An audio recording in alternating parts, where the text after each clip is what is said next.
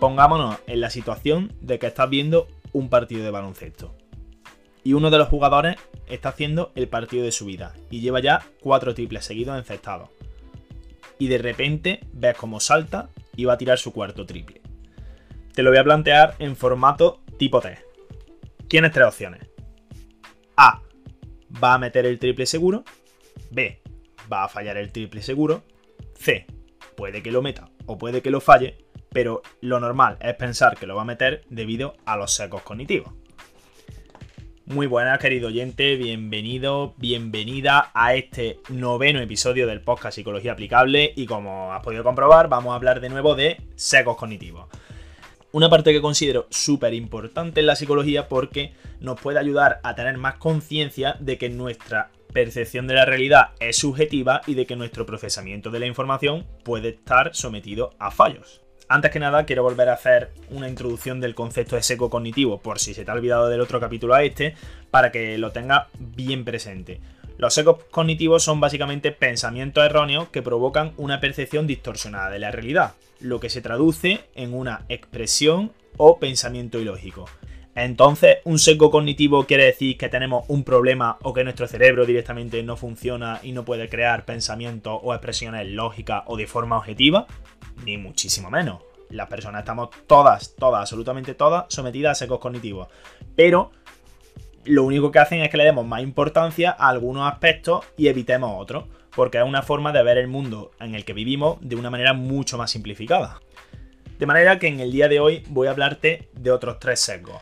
Te voy a decir básicamente su definición, en qué consisten, cómo se pueden evitar, en el caso de que se puedan evitar totalmente, y te voy a poner, por supuesto, ejemplos de nuestra vida cotidiana en los cuales te puedes encontrar con ellos. Para empezar con el primero, me gustaría introducirlo con una pregunta que va hacia ti.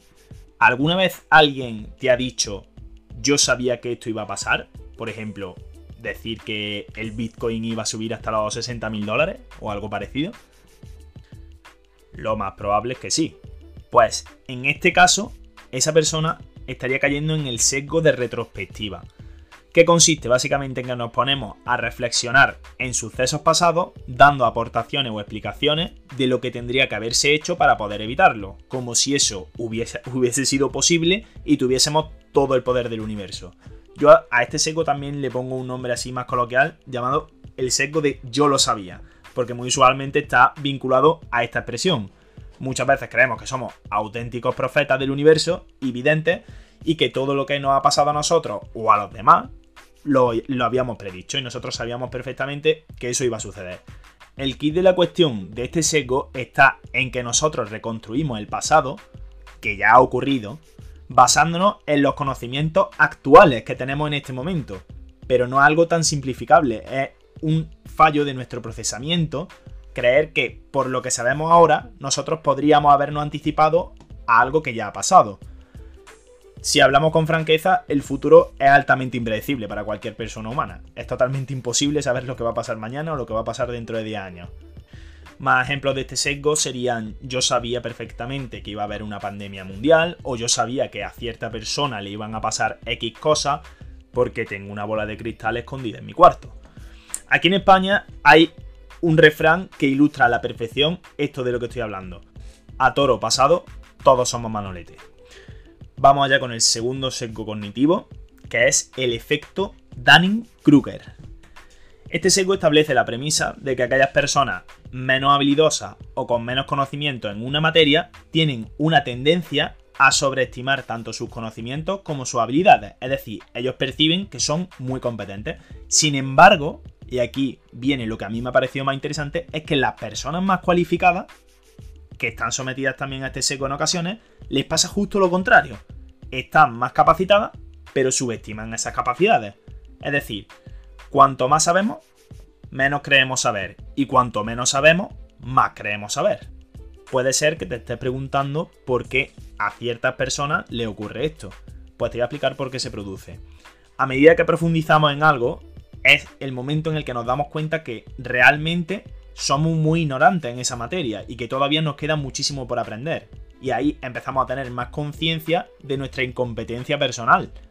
Es decir, nosotros no podemos llegar a saberlo todo de una materia. Sin embargo, podemos llegar a ser bastante expertos. Y sin embargo, hay personas que no han empezado a tomar contacto con la materia y piensan que son expertos. Voy a ponerte algunos ejemplos para que lo puedas llevar a tierra. Imagínate una persona que cree que canta como los ángeles y que es muy talentosa.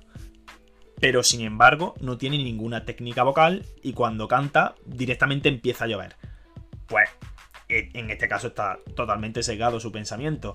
También puede verse reflejado, por ejemplo, en una persona que subestima la competencia de otros.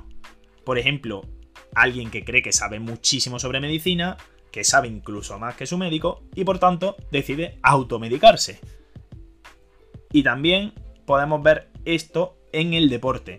Una persona que solamente ha jugado en su ciudad o en su pueblo puede que piense que es el mejor del mundo, pero en el momento que va a un campeonato de mayor nivel y sale de su ciudad, se dará cuenta de que no es exactamente así y de que estaba secado por el efecto Dunning-Kruger en mi opinión, es muy importante combatir con este sesgo para poder tener un aprendizaje continuo y tener la humildad suficiente como para seguir adquiriendo conocimiento por no considerar que ya lo sabemos todo. Porque de lo contrario, es muy fácil que nos quedemos estancados donde estamos.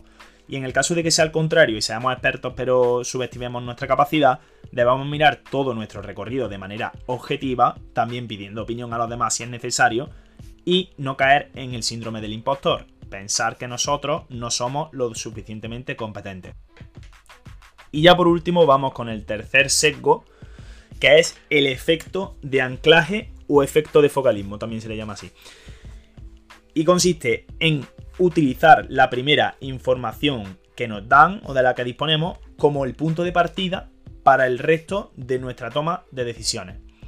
Esta primera información no ancla a un dato, por eso se llama efecto de anclaje un precio o una característica de un producto hasta convertirlo en la base del resto de juicios.